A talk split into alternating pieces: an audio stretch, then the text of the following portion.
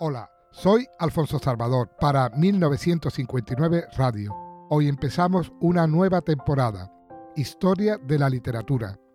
Empezaremos por la literatura oriental, en concreto por la literatura hebrea. Entre las literaturas orientales, la hebrea es la que ha ejercido mayor influjo en la cultura occidental, particularmente a través del cristianismo.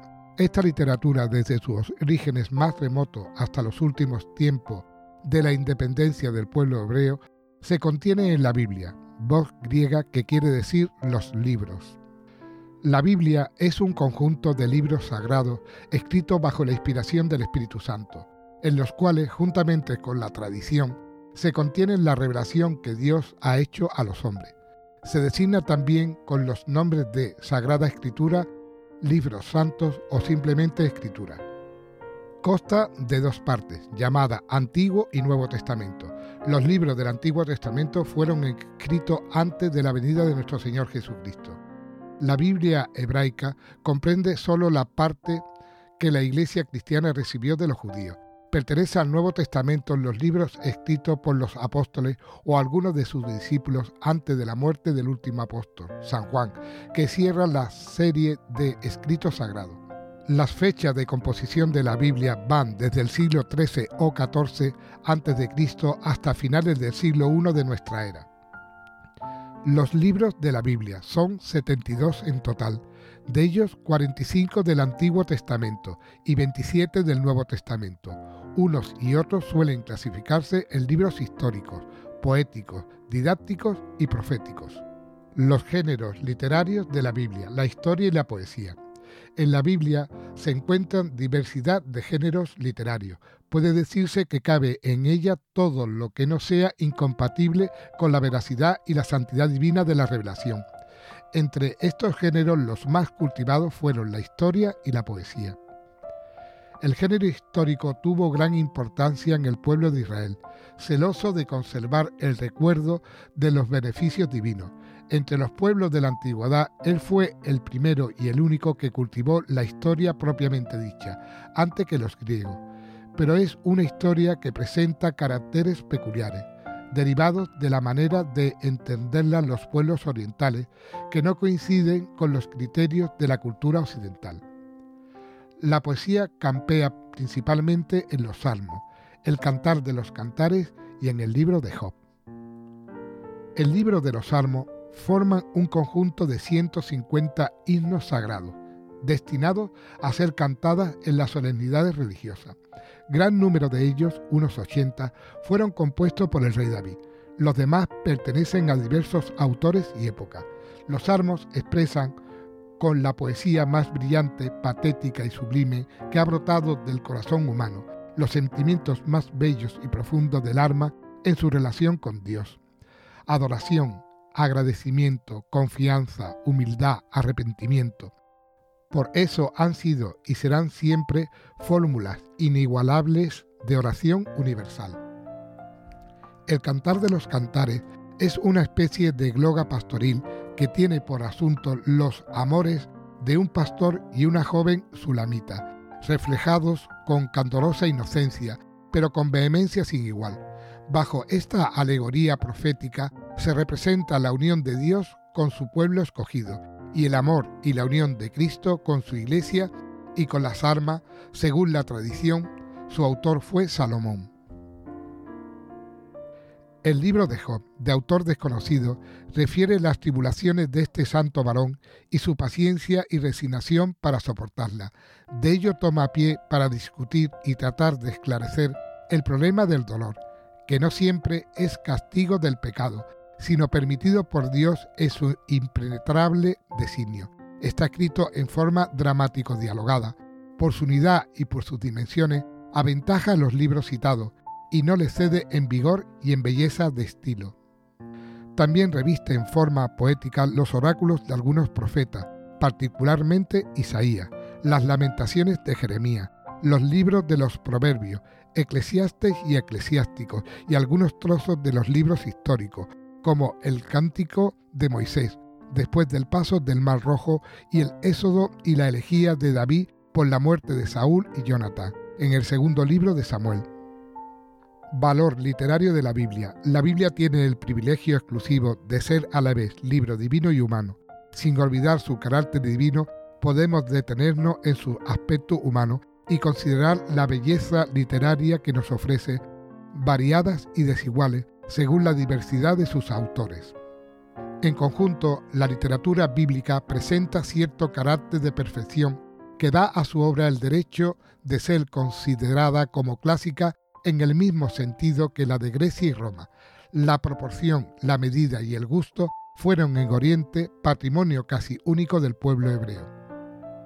Por otra parte, la vehemencia de la expresión, el brillo de las imágenes y la profundidad y la nobleza del sentimiento que abundan en los libros proféticos, en el de Job, en los Salmos y, y por otra la sencillez y la naturalidad en su relato, la tierna y honda humanidad de algunas escenas del Antiguo Testamento, la belleza y sublimidad de la doctrina del Nuevo, han hecho de la Biblia más que el libro de un pueblo, el libro de todo el género humano.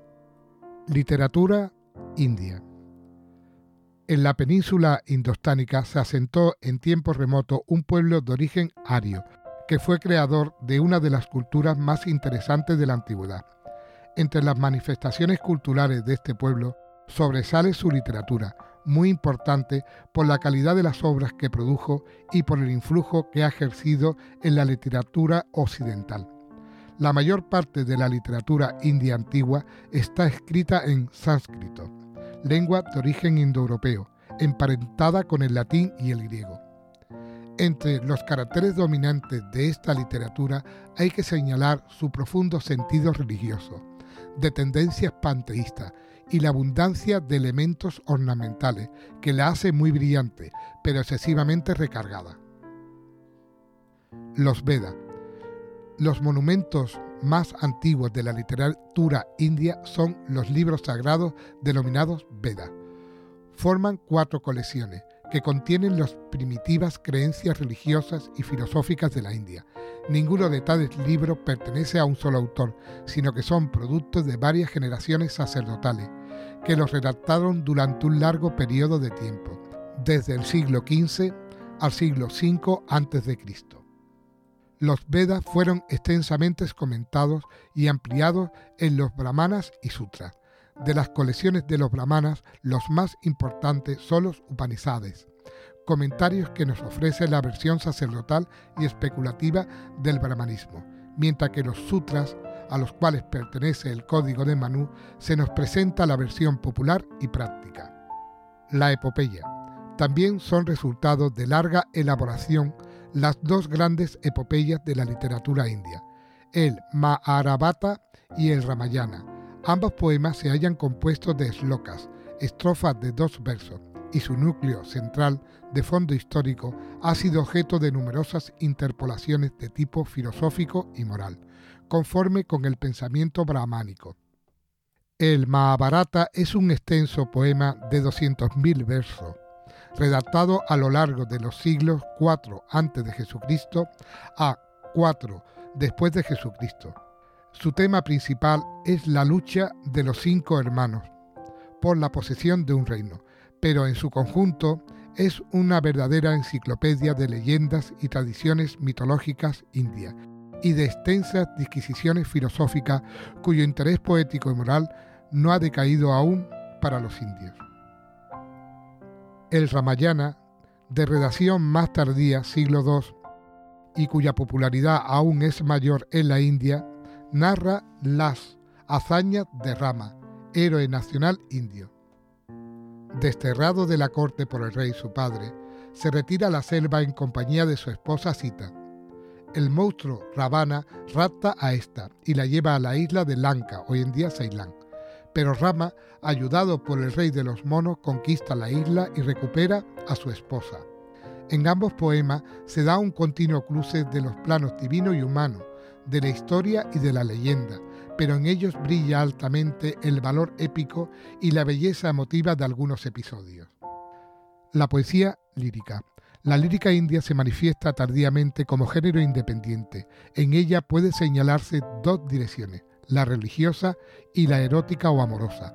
Dominan la primera por influjo de la doctrina de Buda un fuerte sentimiento de culpabilidad personal y de compasión por lo semejante, y aún por toda la naturaleza.